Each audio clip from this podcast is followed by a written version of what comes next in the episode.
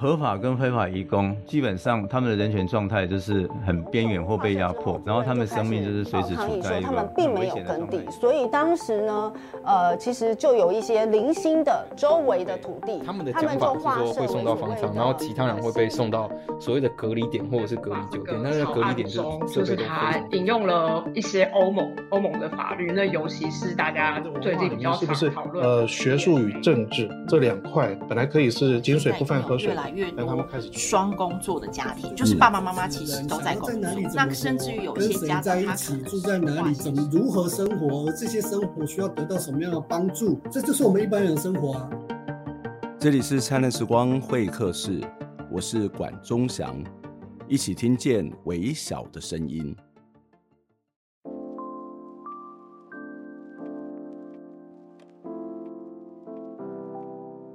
虽然我们经常在节目当中说，让我们一起看见争议性事件背后值得我们关注的议题，让我们不是只有看热闹，还能够看门道。但是说实在的，有很多的事件，有很多的议题，它连争议的机会都没有。因为这些议题可能没有太多人关注，没有太多的媒体关注，它甚至也没有太大的这种所谓的抗争的能量，所以它常常就会淹没在很多的日常各式各样的琐事或是生活当中。今天要谈这个问题，这个议题也是一个被高度忽略的一个，我觉得蛮重要的议题，就是身心障碍者权益保障法的修法。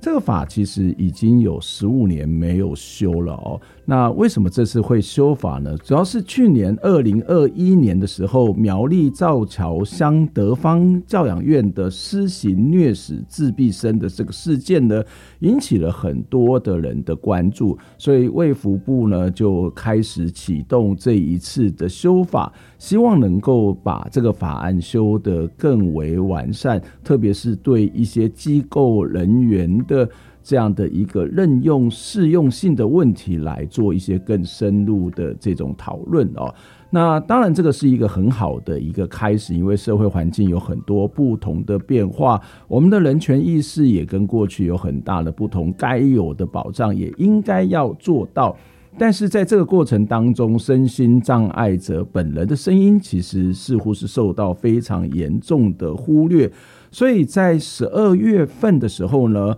呃，就有身心障碍者的团体，他们成立了台湾障碍者黑子革命联盟，到立法院去进行相关的抗议跟游说的行动。他们会希望这次的修法能够纳入更多的意见。更多的声音，更重要是让身心障碍者他可以去参与这个讨论哦哦，在这一集的节目里面呢，其实我们也要针对这个议题来进行讨论。我说实在的，因为做了这一集的节目，我才发现我在这方面的知识是非常非常的不足哦。因为其实虽然我们在身边有很多的身心障碍的朋友，虽然我们看起来也好像蛮关心这些议题的，可是有很多多生活里面很重要的事情或是很重要的需求。对我们而言，可能是似乎是很遥远，所以在节目当中，除了在谈这个立法的程序以及法案的内容之外，我们也要邀请到两位朋友。第一位是林君杰，他是台湾障碍者黑子革命联盟的召集人，他同时也是台湾身心障碍者自立生活联盟的理事长。另外一位是来参加过我们节目的李云，他是台湾精神受苦者群聚会的发起人。两位朋友来跟我们谈谈，他们在这样的一个修法的过程遇到了什么样的障碍，在他们的日常生活当中又遇到什么样的障碍呢？我们一起来听见微小的声音。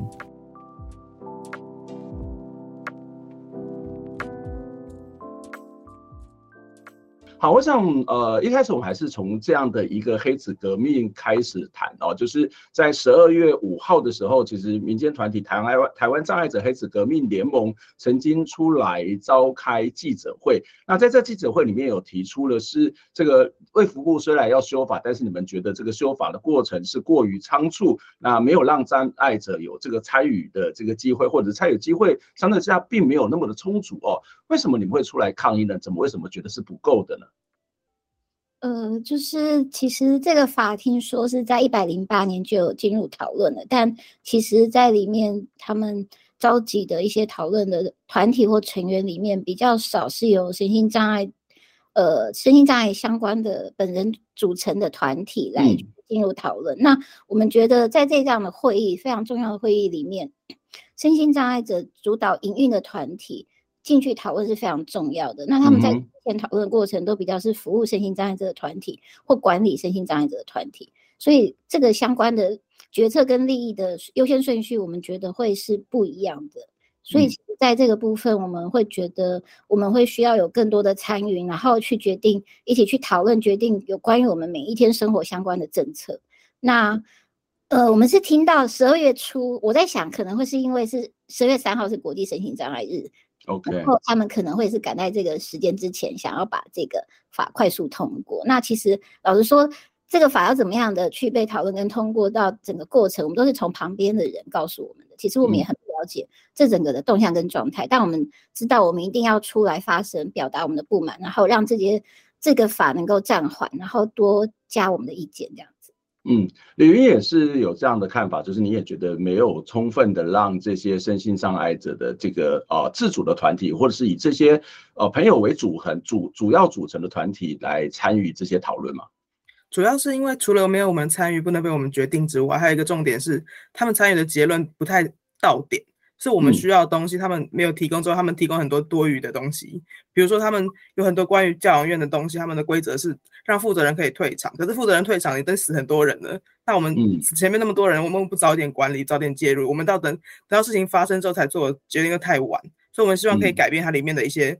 决策，然后不要让那么的不实用这样，因为障碍者本人才知道怎么样才是最实用的。嗯，我想这是一个很重要的观点。待会我们会刚也在跟大家继续谈到说，如果这个教养院出了状况，然后退场的方式应该要一个什么样的程序哦？不过呃，刚刚两位的意思应该是说，这这样的一个修法的过程，其实邀请的是一些服务团体。啊，例如说，我我举例啦，可能例如说像伊甸或者是其他的这种呃跟身心障碍有关的服务团体，但是你们是属于这个身心障碍者所组成的自主团体，可不可以请两位先来介绍一下你们自己的组织哦、是一个什么样的组织？然后成员有哪些人？然后你们组织成立的这个宗旨跟目的是什么呢？呃，其实我们是从一个地方性的组织开始，慢慢有一群障碍者，因为意识到其实很多障碍是由社会结构的设计不平等造成的，比如说很多地方没有无障碍的设计，嗯，然后因为很多的这样的一个原因，所以我们一群不同障别的障碍者聚在一起，希望能够跟社会发声，来去改变我们整个社会的社社会的政策跟环境等等的。然后后来我们又在。呃，历经多年之后，因为其实障碍者要去组成团体，因为就很困难，嗯，所以我们其实从地方性团体开始成立，然后一直到成立全国性团体，也历经了差不多八年左右，对，所以我们就成立了智力生活联盟，希望能够透过全国性团体影响中央的政策，这样。嗯，哦，所以李云是啊，对，除了所以君姐是这个台湾身心障碍者智力生活联盟，什么叫做智力生活联盟啊？就是哦，你们期待的是一个什么样的自立生活联盟呢？自立生活的形式呢？呃，是，就是我第一个刚刚讲到的，就是很多的障碍，大家过去都认为是我们呃身体结构或身心状态的限制造成的障碍，可是我们强调的还是会会属于环境跟政策的问题。如果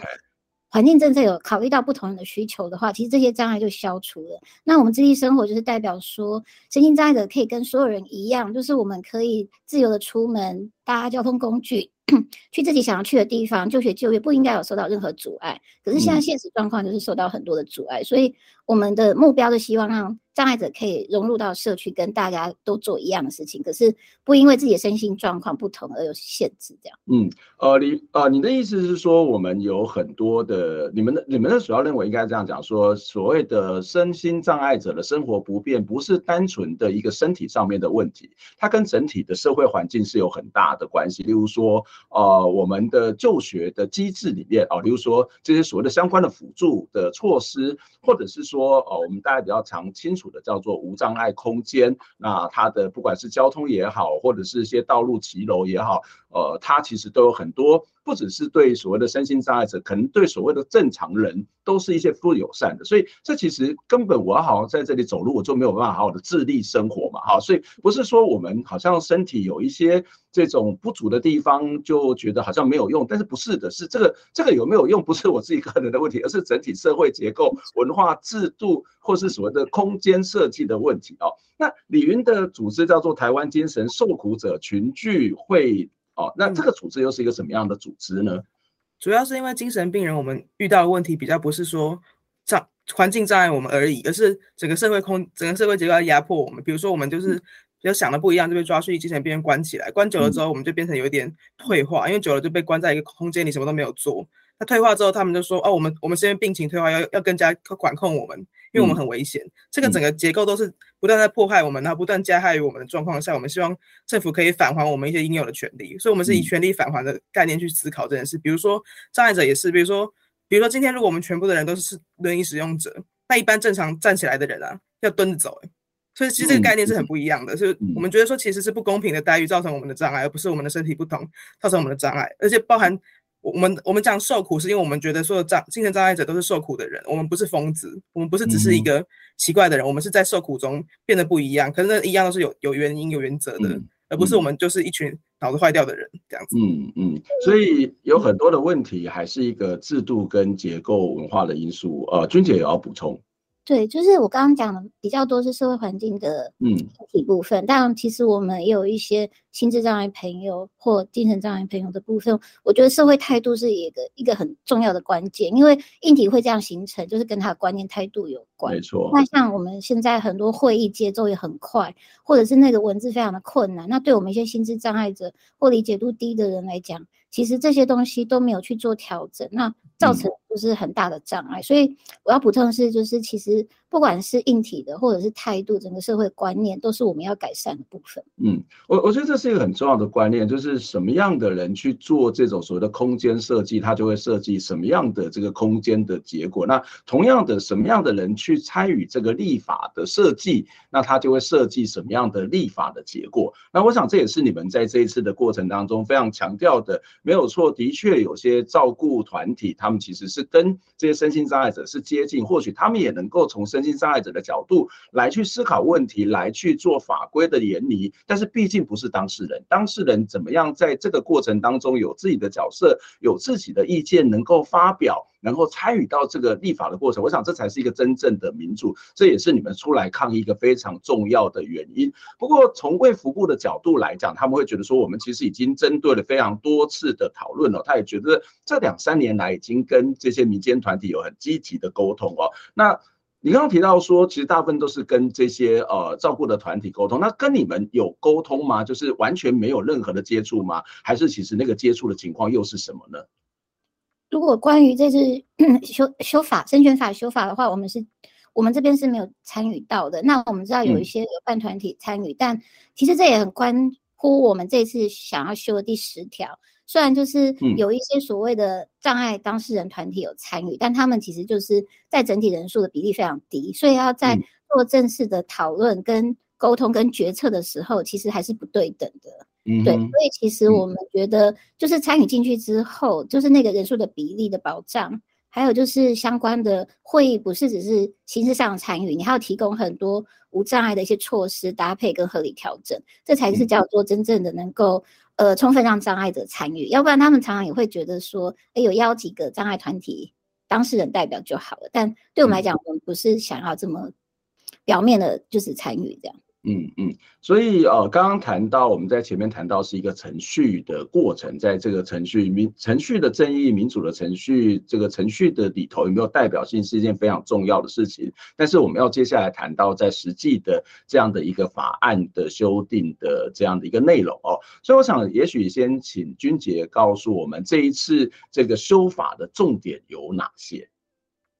呃，你是说关于卫福部的话，对，是提出就是当然就刚刚讲的以机构为主嘛，然后还有放入了合理调整的概念，嗯，然后呃在无障碍的部分好像也有做一些呃修正的部分，对，嗯、那最后就是比较是针对机构的一些管理或者是一些负责人、嗯、他们应该有的资格或者是一些惩处的部分，对，那这是我目前所呃大概了解的部分。嗯，李李云呢要做一些补充，就是刚刚俊杰讲的社会服务版的说法，可是其实我们都会觉得说，啊、呃，障碍者有非常非常多的状况，包含一些分配不正义的东西，我们很难放进去。比如说很多东很多东西是别的障碍者说，哦，我的我的用具、我的辅具都等我严重才给我，可是我不严重的时候给我，是不是就可以让我不要那么严重，不要花更多政府的钱？嗯、很多这种分配上的东西，我们很难塞入法条，所以我们的版本比较是各种塞进去，各种防堵。可是你要说。我们有哪些重点吗？其实都是我们生活上的一些各式各样的可能，比比如说第十条刚刚有说就是代表性，就是不要再为我们做决定，因为我们不是被处理的人，我们是要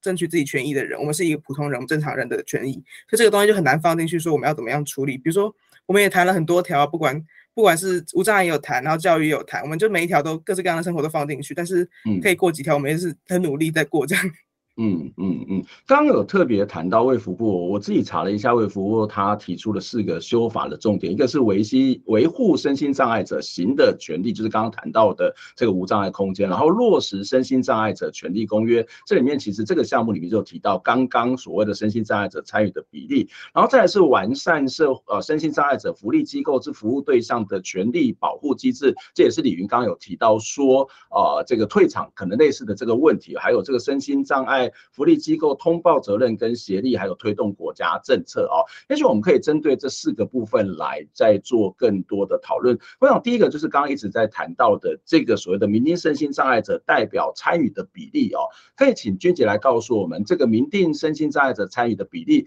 目前卫福部的这个修法的意见是什么？他们希望那个比例是怎么样调整？然后是哪些具有代表性的人？而你们自己的看法，觉得他应该是有什么样的代表性，以及这个代表性可能是一个什么样的比例呢？呃，他们现在的版本就是身心障碍代表，然后学者专家、民间机构团体代表人数不得少于总数的二分之一。嗯哼，然后这二分之一里面，身心障碍者的人数不得再少于二分之一。嗯，而且他是有特别讲要均顾各个障别。那其实这样，呃，整体看下来就是四分之一的机会让身心障碍者有机会参加这个会议，这样。嗯，所以你觉得这个四分之一是是不够的，没有办法对于你们有这个代表性，非常不够啊！如果要就是会议表决的时候，嗯、光是这个人数就是没有办法影响会议的结果。嗯，而且其实不同账别要怎么代表，恐怕也是另外一个问题吧。是，嗯，OK，李云要补充。就是那个四分之一的问题是里面很多奇怪的代表，比如说像机构代表、学者什么，可是那都不一定有身心障碍本人代表那么直接，可以去讲到我们的经验。嗯、那我觉得说那个那个比比例上是不是可以再稍微想一下，不要这么多人，然后就等于身心障碍的代表，因为其实那个东西是不太一样的意思，而是我们整体的代表。我们如果占二分之一，我们可以为我们自己的事情做决定，这样还是足够的，不然我们都会被其他人代言，这样有点危险。嗯，这样的意见有跟卫福部或是相关单位表达过吗？那他们有什么样的回应呢？呃，其实，在这个之前有有表达过，但他们就说，因为原本的会议其实有相关的主管机关跟一些专家学者等等的人数，整个人数加起来就差不多三十多个人。那如果就是障碍者的人数，各障碍类别都要进去的话，就是会议人数过于庞大，然后呃很难就是让会议能够顺利的进行等等的，就是他们会觉得很困扰。嗯，另外一个其实也是，我想是很多人在关心的这个无障碍空间的问题哦。我也许可以请两位跟我们分享一下，或是跟我们谈一下目前呃卫福部相关无障碍空间的这种所谓的规划或是法律的修订是什么，以及你们同意他们现在这种做法，还是有哪些要改进的措施？因为我想这个议题其实已经非常非常久，我都记得我自己在大学的时候，自己在校内校内里面就办过这个无障碍空间的这个体验。就是在当时的校园里面，大学校园里面就有非常多这种不合理的这样的一个做法。那其实我们就会让同学们坐着轮椅，然后这个去去体验每一个学校里面的场馆的措施哦。这其实哦，这其实已经有二三十年的历史哦。那我不晓得现在无障碍空间实际的落实的状况是什么，而卫福部修法在这次修法当中又怎么去讨论这个无障碍空间的设施呢？嗯。关于无障碍的话，其实我们民间团体很希望用一个专章的概念来去规范所有的无障碍。然后，因为其实现在，嗯，过去以来就是无障碍的一些规划都比较是以硬体的措施为主。那其实老实说，我们就是除了呃政府的，就是公部门的呃一些义务机关必须要无障碍之外，我们会希望就是还是对于民间的部分有一些就是具体的一些措施跟改善，因为其实身心障碍者，呃，不一定每天都只会去图书馆或者是一些公务的公公共的，就是所谓的公共的空间，还是会有一些其他的空间会去，希望有无障碍。对，那还有就是另外一个是资讯的部分，其实在过去的无障碍比较不会谈到，就是呃，比如说像手语听打跟。易读等等的相关明确跟规范的保障，还有就是视觉障碍者，他也会需要网站的无障碍空间。这些其实在我们这次微服部的修法，并没有非常的具体跟系统化的一个改善跟呃法令的一个保障，所以对于我们来讲，我们也是非常反对。那刚刚讲，其实我们最大反对，除了参与之外，就另外就是，其实他们对于。住在社区百分之九十五的身心障碍者，每一天遇到的非常困难的一些议题跟生活的空间，还有个人协助，就是我们讲的个人助理的部分，完全没有在这次修法去做呃太多的改善，所以我们会觉得。呃，这个部分必须要再加强的去推动，这样。嗯，这个部分我们会再继续跟他谈个人助理的部分。不过你刚刚谈到一个是我们在谈文化文无障碍空间里面少被讨论的，我们在谈无无障碍空间，大部分都会谈到的是一个空间硬体的设施。那刚刚谈到，其实，在所谓的呃国家的相关的机关、公共机关里面会有比较明确的规范，可是，在私人机构里头，哦、呃，它未必就是真正能够去体贴每一个使用者哦。另外一个我觉得非常重要的一个面向就是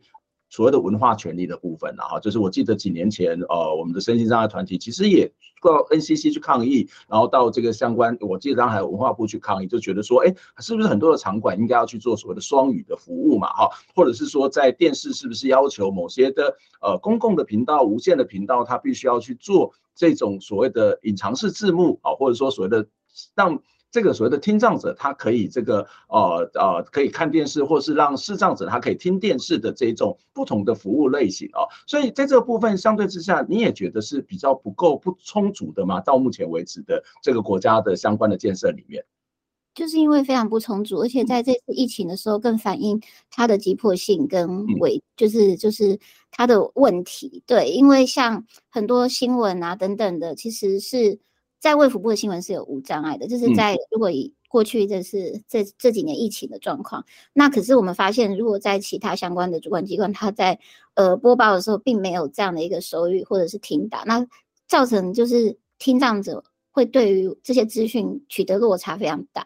对，所以我觉得，或者是像软体，像我们在防疫的时候，很靠手机的那个实实联制嘛就实名制，就是要扫 QR code 的那个。条码，但是这样子到底怎么去知道 QR code 的条码在哪里？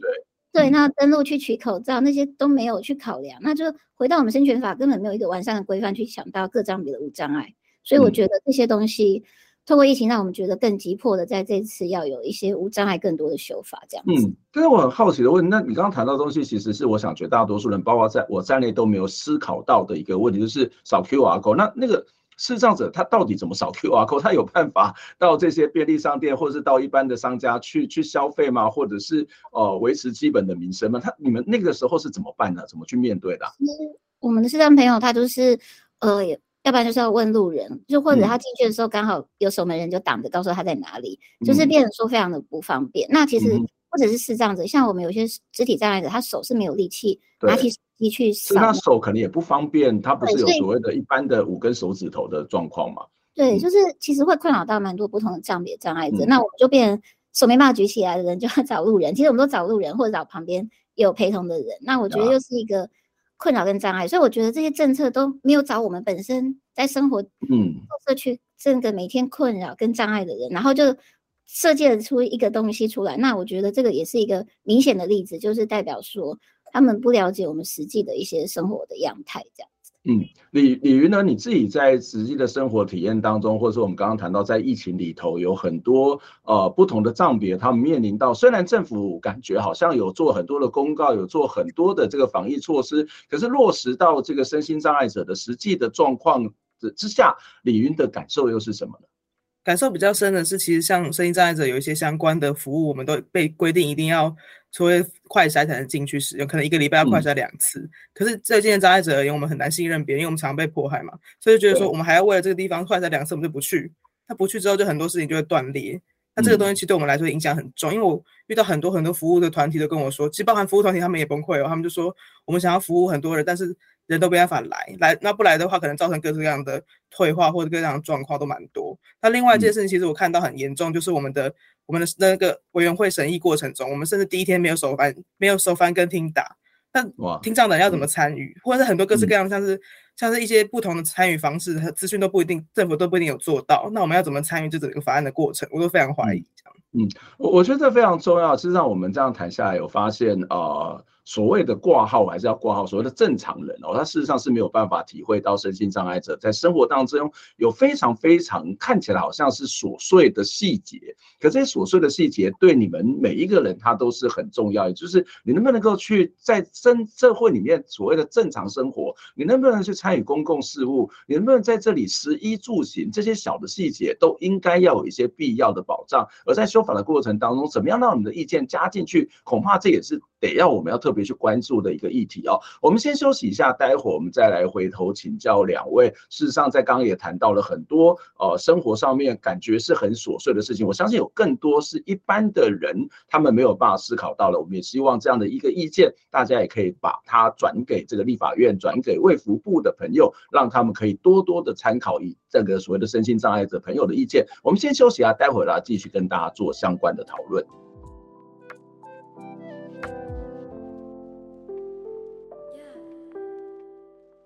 在刚刚上一段的节目当中，其实我自己是有很多地方是重新的思考跟反省，特别是呃，我们在里头谈到了很多日常生活当中的细节，而这些细节是我们在一般的民众里头，或者所谓的挂号正常人的生活当中比较难去体会跟遭遇的。那我想这也是为什么在这一次修法的过程当中，身心障碍的团体这些朋友们觉得。他们的意见，身心障碍意见，应该要在这个法案里头被呈现，应该要进入到整个立法修法的程序。在接下来节目当中，我们可能会谈到更多呃，我们所忽略的一些问题，例如说刚刚在前段提到的所谓的个人助理的部分，或者是说身障者女性的生理用品等等的问题，还包括。哦、呃，这些呃居住的权益，或者是这些转衔的权益，呃，很多的身障者觉得你在法规用“安置”这两个字是不太好，那应该要改成住宿安排，或是其他更适切的这样的一个例子哦。那这些都是我们待会再继续跟大家讨论的问题。这些看起来好像很琐碎、很枝微末节、很不重要的事情，但是，但是对于身障朋友，这恐怕是一个非常重要的事情。所以待会呢，我们就来讨论这方面的话题。不过在进节目之前呢，还是期待我们的朋友能够来透过捐款的方式来支持我们。在我们节目的下方的说明栏当中，有我们相关的捐款的方式跟资讯，当然也有我们的留言的这个连结。也期待您可以告诉我们您对这些议题的想法，让我们一起听见微小的声音。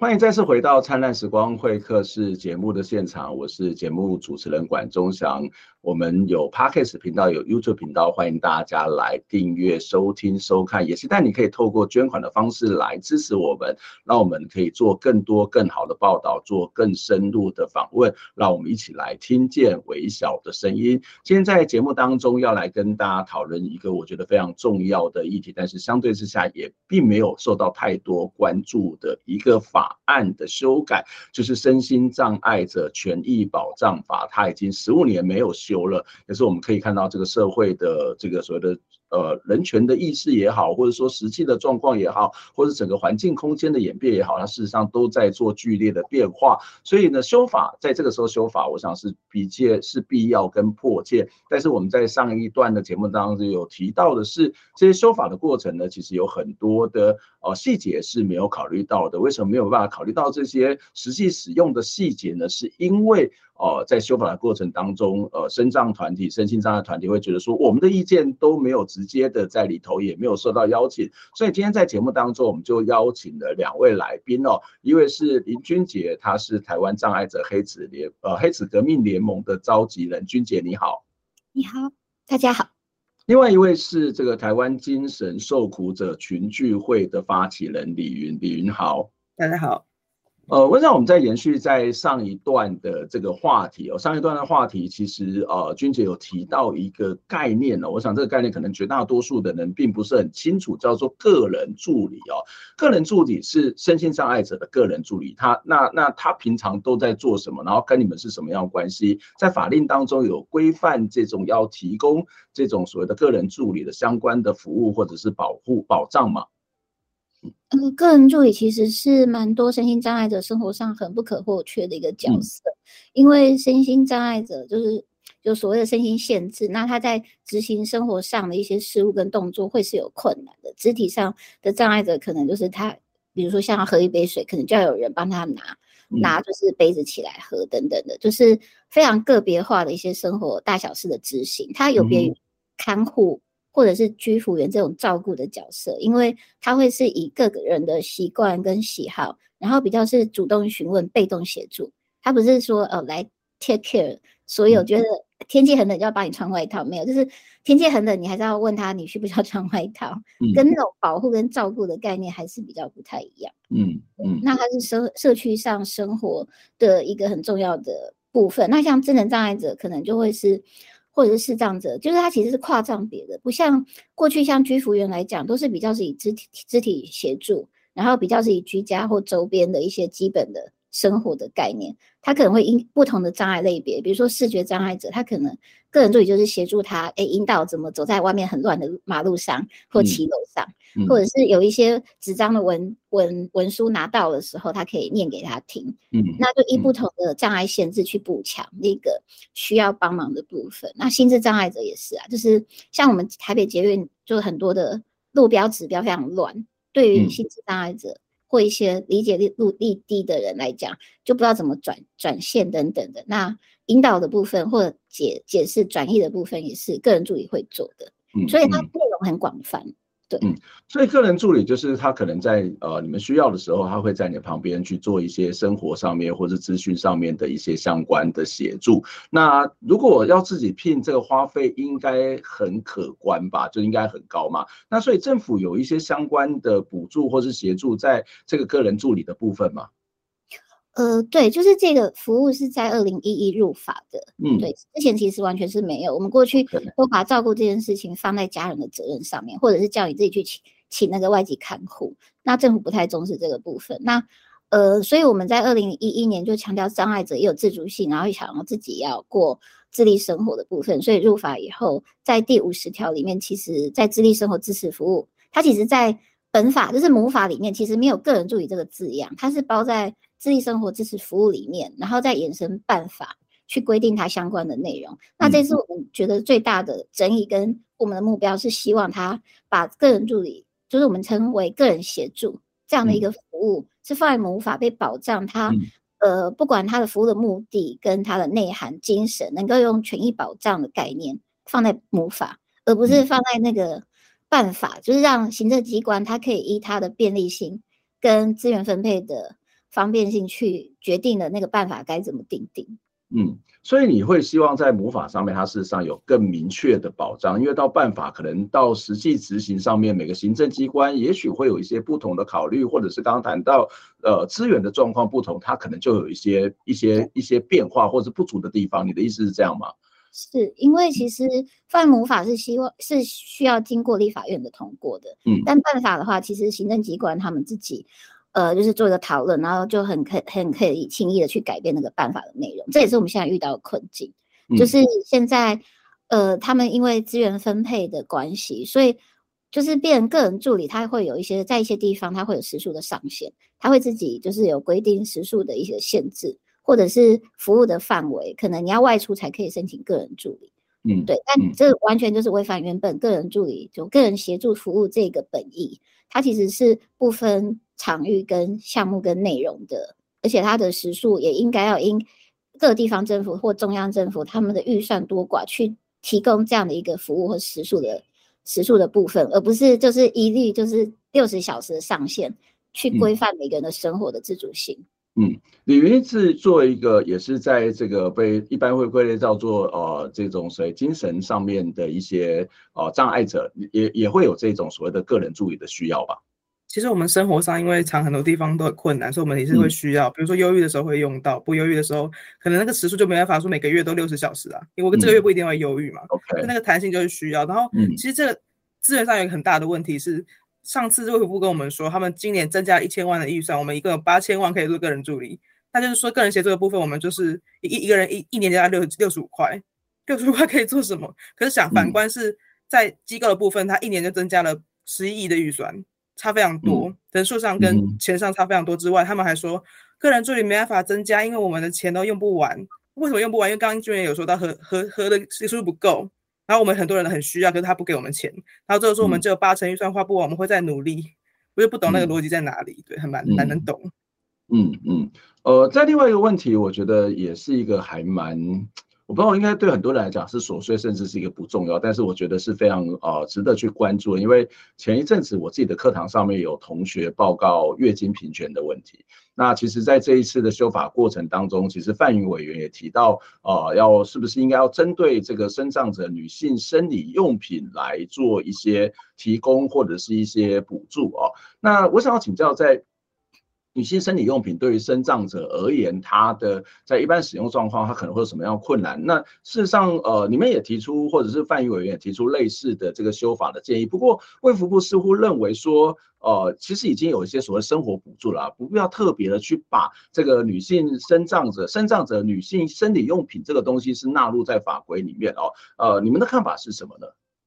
其实，第一个要拿到政府的生活补助，那个门槛非常高。嗯，然后。就是他会绑，就是整个家庭的收入、家户的计算等等的，所以第一个就是要得到生活补助门槛高之外，就是他的补助的那个呃金额也非常少，因为像现在就是我们每每一个月的生活就是物价也不断的上涨，但其实他补助的非常的非常的少的部分，那所以我觉得这个独立出来去做一个保障女性的障碍者，她在生理用品等等有一个就是呃。这样的一个减轻负担的一个保障，我觉得是很重要的。对，嗯、那其实我是觉得，除了障碍者之外，其实有需要的女性，我觉得应该都都需要得到这样政策。但只是因为在这次生权法，我们有看到很多的一个呃障碍者，其实老实说，我们在我们在受教的机会就已经比较少。那受教的机会少。嗯就等于说，你要在社会上取得工作的机会又相对的更少，所以我们要就是能够生活每一个月的那个花费，除了原本自己障碍而产出的医疗花费也好，或辅具花费等等个人力花费之外，其实我们很多花费是比一般人更高的。嗯嗯，所以我觉得其实有很多东西必须要去看整体不同族群的生活的脉络，然后去给。这样的补助，这是很需要的。这样，嗯，的确，我想这是一个越来越必须要去关注的议题哦。在特别是过去以所谓的男性作为一种立法思维的状况底下，对于这一个所谓的女性生理用品，是不是应该有一些更平权的做法，包括补助在内？这个其实最近这几年在台湾的社会也蛮好的，越来越多的讨论哦。那刚刚也谈呃，这个李呃，这个君姐也特别谈到说，它不是一个纯粹的呃生障者的需要的问题，它可能是整体要纳进来一起思考跟讨论，李云的看法又是什么呢？我觉得很有趣，就是生活补助。举个例，比如说像是我生病十年，第十年我才拿到生活补助，嗯、这第十年的状况下，我拿到三千七百块一个月，那我要怎么过生活？嗯、我光买会费每天买完了吧？对啊，那东西非常少，嗯、而且那主要原因是因为社会在让我歧视污名，不让我走工作嘛。那我工作原本三万块，这边三千七，我要怎么活？这是一个很奇怪的分配问题。那第二个问题就是。社会看不到性别啊，障碍者没有性别，我们就好像不用、啊、不用有性的一样。可是这个东西是一个开始，就让大家知道障碍者除了是障碍之外，我们还有性别身份，我们还有不同的身份，我们还有不同的需求。所以那个三千七不应该这样分配，而是每个人有不同的需求，应该要好好在每一个层面好好思考，而不是每个人的三千七打死你说一个月只能花三千七，这样就够了？嗯、怎么可能够呢？对啊，这很奇怪的想现象。所以对我们来讲，生活补助的费用其实已经是不够了。但是如果你把这个生理用品，这其实是一个。必需品啊，然后你又放在这个生活的这个呃补助里面，它事实上就会去排挤掉原来生活补助的一些金额的支配跟分配啊。那这个其实就是你们觉得一个非常重要的问题。另外一个呃，李云也提到一个，我觉得还蛮有趣的，就是我们似乎把障碍者是没有看到这种所谓的性别的状况，也就是说。呃，在每一个人他可能会有一些多重交织的这种所谓的压迫或是不平等的问题，所以有些东西在立法的时候可能得要更细节的去考虑哦。当然，是不是定在法规当中，这是可以讨论的问题。可是有没有考虑到，又是另外一个非常重要的最基本的面向哦。另外一个问题，我也觉得，呃，其实我有点不是那么的明白哦，就是呃，就是所谓的安置跟这个所谓的住宿安排哦，就是在过去的这个法规当中，事实上是用安置哦，就是有关于。身心障碍者相关的安置的问题，但是其实呃，民众党或是包括你们觉得说这个字眼其实是有某种的造成社会的误解，甚至会有某种的歧视的问题。那你们会觉得说应该把它改成住宿的安排？这个有为什么会有这么大的差别？就是住宿的安排跟安置哦，它可能本质上面、实质上面是一样的。那为什么你觉得在这个字眼上面应该要去做一些调整？呃，就我的观念，我觉得安置就比较不会是一个。好好对待人的一个方式，然后你看安置一个物品或什么的，嗯、那我觉得比较好的住宿安排或服务提供，可能会比较是有一种对等的概念，因为安置好像比较是单向的，就是我帮你安安放置放在一个地方，但我们其实不管是什么样的服务，我们都会希望有一个对等的沟通，然后障碍者也是必须要参参与到自己的服务怎么是被决定的，不是被决定，而是。而是我们是讨论出来的，不是不是谁来安置我，嗯、而是我们去沟通现在状况，然后我们去来一起决定我该去哪里，或我要去接受什么服务。我不是，嗯、我相信应该不太会 有人喜欢用“我被安置”这种词，就就听起来就觉得很。很奇怪这样子，嗯，所以安置这个词本身就是好像是一个被动的安排。那这个安置这两个字，其实就是反映出某种的一种呃立法者的一些态度，或者是所谓的呃挂号也是要挂号，所谓正常人的这种所谓的观点跟想法。可是呃，是不是安置是一个要讨论的议题？但是它更重要是实质上面这个所谓的住宿，或者是这些居住，或是之后的生活的安排，应该是一种共同讨论，而不是被某些的专业者来做决定。李云的看法又是什么？因为我以前做过社工，我们找不到任何一个除了住宿以外的安置方法。嗯、比如说安置到学校，哎，就业安置就是帮你帮某个庇庇护工厂去工作。那比如说你是他，应该说政府的想法是这样，可是我觉得安置应该不应该这种安置法。比如说你就学的安置是把你放到寄宿学校去寄宿，可这个东西都没有经过任何的想 的讨论，也没有办法经过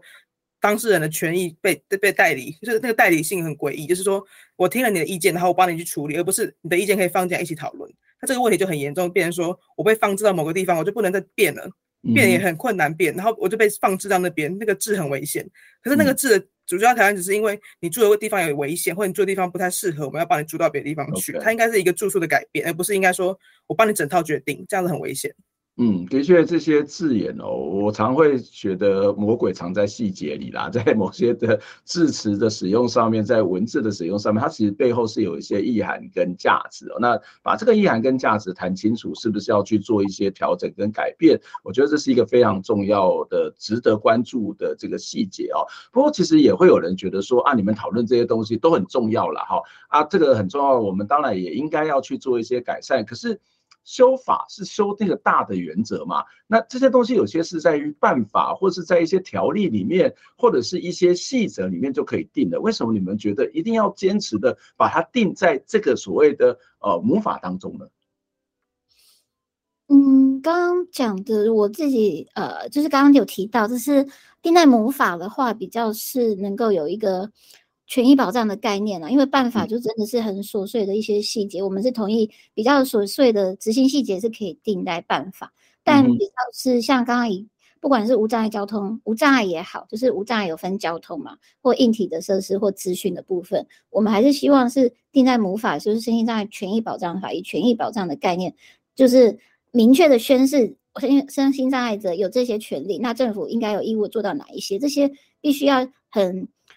呃，就是以法的位阶来讲的话，我觉得它会是比办法更高的。那当权益受损的时候，我们也比较有一个明确的法条可以去做救济的部分。那如果都是写在办法的话，我觉得第一个法的位阶太低，然后另外就是很容易随意被改变。我觉得这是非常没有保障、很不安全的。像我们最近个人助理的服务，因为有很多的问题，所以我们就要去，我们就透过身心障碍者权益公约去打那个诉讼。那我们在就是我们要找那个生权法的法条，找不到太多法条可以引用，因为其实写写的非常的暧昧跟不明确，那就觉得很困扰。所以我觉得，其实不管是以法的位阶来讲，或来运用也好，或者是来让各个机关知道他的权利义务，呃，其他的对他的权利义务，我觉得这些东西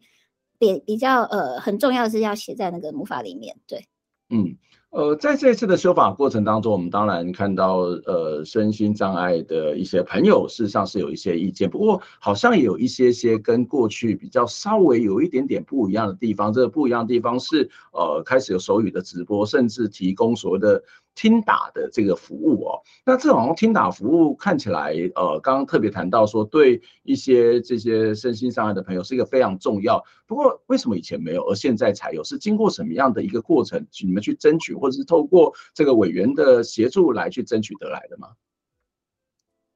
呃，因为这次修法，其实不止我们，很多障碍团体都觉得突然的要说通过这个法条，他们也非常的惶恐，所以就是有去。呃，非常关注这个事件。那我们就是看立法院转播等等，就后来就呃，听障团体发现，呃，为什么只有手语，可是没有听打的这个部分？嗯、然后其实老实说，很多人都会误解，以为听障朋友只要给他手语就就可以咨询无障碍了。但老实说，听障族群也有分很多不同的样态，就是有些人其实不会，不是透过手语来取得咨询的，他看不懂手语，他需要文字的部分。嗯，对，那就有去反映，那有很多委员就是。呃，很帮忙的帮我们做争取，但是我们发现他们得到资讯有误差，因为行政部门 我不确定是哪一个单位跟他们讲说没办法即刻的马上有那个听打员进入到里面，必须要一个礼拜前申请，所以也就是说要下一个礼拜的会议才会有那个听打员进来这样子。然后刚好那一天我们在立法院的门口做那个陈康的记者会，对，然后我得到的资讯，我就马上跟那个立委的助理讲说，哦，因为那个陈康记者会那个听障者的。呃，听障者协会的那个理事长也在现场，跟我们一起在协会里面。嗯、那他也是负责台北市的手语翻译业务的一个单位，这样子。嗯、所以我们就赶快跟那个立委的助理讲说，其实是呃可以马上去做申请的部分。那能不能及时派到人？呃，单位他们自己会去做协调。嗯、所以后来呃，透过这样的一个资讯传传达以后，助理赶快跟里面的呃立法院里面的人讲，然后后来就马上的就申请到了，就是。呃，听打员即刻就入住进去了，这样住住进去了，这样子，对。嗯，所以我觉得，嗯，嗯，你说对资讯的问题，我觉得大家对于服务，比如说真的是就刚讲了，就是听障者真的收益就好嘛？其实有不同的，然后还有就是那个服务到怎么申请，我觉得这次我们也看到很多行政单位讲了很多的一些讯息，我觉得都不是确切的，可是这个东西都是资讯很混很混乱的这样子，所以我觉得真的很多的一些。呃，合作跟资讯的讨论跟连接是很重要的。对，嗯嗯，我觉得这是一个非常好的，而且是一个非常实物上面的一个例子，就是。呃，立法院或者是我们在这些修法的时候，我们好像有做了某种的这种身心障碍者的服务，例如说，呃，我们可能有手语就够了，好，但是这个其实只是一个从立法者或者从一个照顾者的角度去思考问题。可是经过了你们的这种察觉，经过你们的反应，经过你们的意见，事实上又增加了刚刚谈到的这个听打的服务，可以让不同障别的人，他们其实。也一样可以去参与到这个立法的过程。我想这个例子充分的显示出这样的一个法令的制定，或是未来会相关的一些呃机构的这个组成，或者是一些委员会的组成，身心障碍的朋友在里头的一定的比例，或是立法者主动的去收集邀请，呃，你们的意见都是非常非常重要的一个最基本的民主程序，而这个基本的民主程序才有可能让这个法案定的。更适切，相对之下也能够更完整。今天非常谢谢呃两位君杰跟李云来接受我们的访问。那我们也希望有更多的朋友可以一起来关心这一次修法的问题。我们下次再会，拜拜。谢谢。